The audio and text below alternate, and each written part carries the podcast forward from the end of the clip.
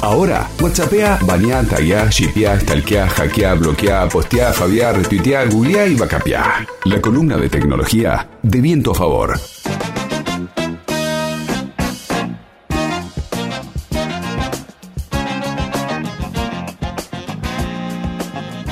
Hola, hola Hernán, ¿cómo va? Bienvenido.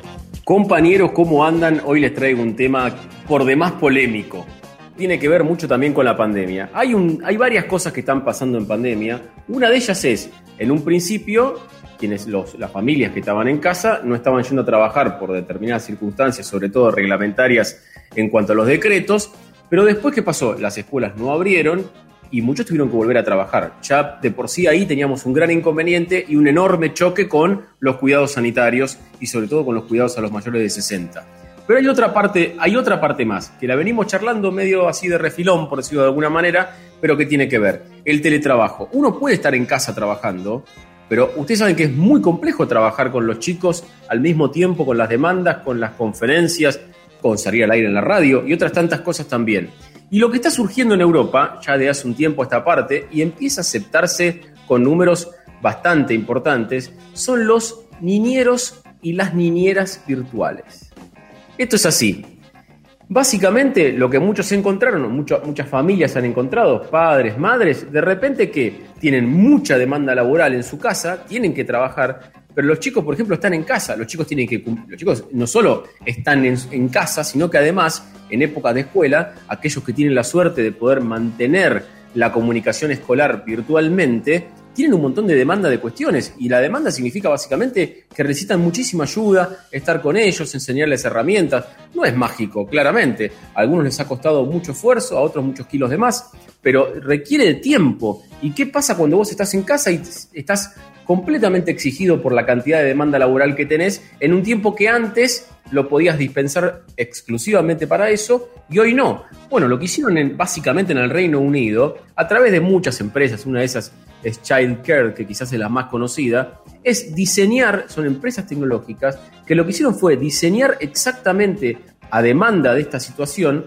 programas y procesos que permitan a niñeras y a niñeros que no estaban yendo a trabajar presencialmente por las complicaciones que estamos teniendo con la pandemia, a ofrecer su servicio a distancia. Es cuidar de niños. Aclaro, es para mayores de dos años de edad, no es para bebés. Pero en definitiva son niñeros virtuales que ayudan en diversas cuestiones, pero vienen a cumplir esa función, en la poder dar una mano para que básicamente las familias que tienen que teletrabajar puedan hacerlo. ¿Qué es? Una cámara que los vigila, pero este, es más un vigilante que una, que una asistencia para los niños. Bueno, hay muchas cuestiones. Primero y principal, una niñera o un niñero online puede básicamente también acompañarlos y ayudarlos en las tareas escolares, por ejemplo. Eh, también puede organizar juegos vía la computadora, por supuesto, pero es lo que ellos que anuncian, ofrecen dentro de estos servicios. Y ayudan sobre todo en esta cuestión de dar una mano con las tareas del colegio, poder ofrecer para que puedan terminarlas, para ayudarlas, también cuestiones que tienen que ver con manualidades, bueno, con hacer dibujo, siempre a través obviamente de la computadora, con herramientas como Skype, como Zoom, como WhatsApp, depende de lo que cada uno pueda utilizar. Pero en definitiva vienen a cubrir ese bache. Es, es raro, es anómalo, te diría que es distópico, sería una película, me hace acordar al Vengador del Futuro o a cualquier otra película de un mundo distópico y que parece irreal, pero bueno, esta pandemia también ha convertido cosas irreales en reales y creo que muchas, y lo hemos charlado también, en cuanto a lo híbrido, van a quedar también como ofrecimiento. Pero es una cosa que uno diría, ¿a quién se le está ocurriendo hacer esto? Bueno, básicamente en Inglaterra solamente un sitio web que es el más conocido, que se llama Child Care, algo así como el cuidado de niños, tiene inscriptos a 4.000 niñeros y niñeras virtuales. Y vos me decís, está bien, pero ¿cuántos consultaron? ¿Cuántos quieren ese servicio? Bueno, básicamente 50.000 padres preguntaron o al menos consultaron para poder comprar o al menos adquirir este servicio. La verdad es que mm, tal vez en alumnos ya de, edad escolar y demás, con esto que estabas diciendo, de ayudar además a hacer las tareas, asistirlos con algunas cosas, está piola. Pero vos decís, a partir de los dos años.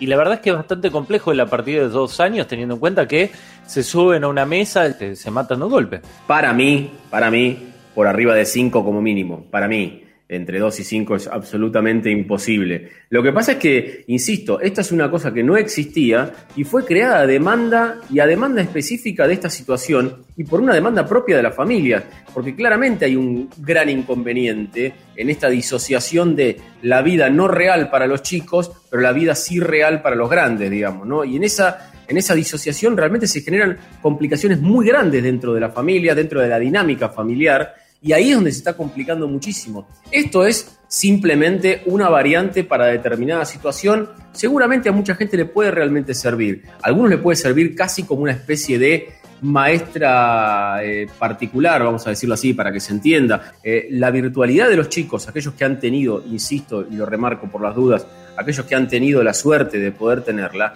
no es una virtualidad de decir, vaya la clase y se acabó, ¿eh? es mucho más complejo de repente tuvo, ah, que dar una mano muy grande con un montón de cuestiones, desde cómo mandar un archivo, desde cómo... Eh, de todo, la verdad, de todo, de aprender a hacer fracciones, bueno, miles de cosas que llevan básicamente, y si ir más lejos, tiempo. Y a veces el tiempo no alcanza, no alcanza con todo lo que tenés que teletrabajar, con todo lo que hay que hacer en la casa, con todo lo que demandan los chicos y con todas las cuestiones que tenés que hacer.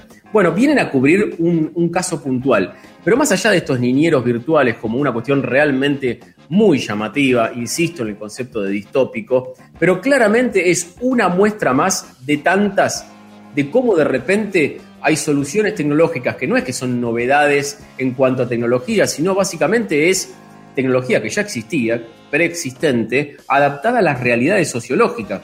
Y acá es donde es lo interesante, cómo definitivamente cada vez más se abren las puertas a cubrir de forma virtual lo que está muy complejo a nivel presencial.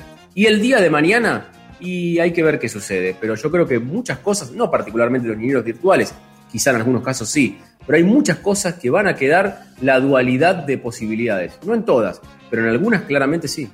Y más vale que esté bien presente porque las noticias de las últimas horas no son muy alentadoras, Amán.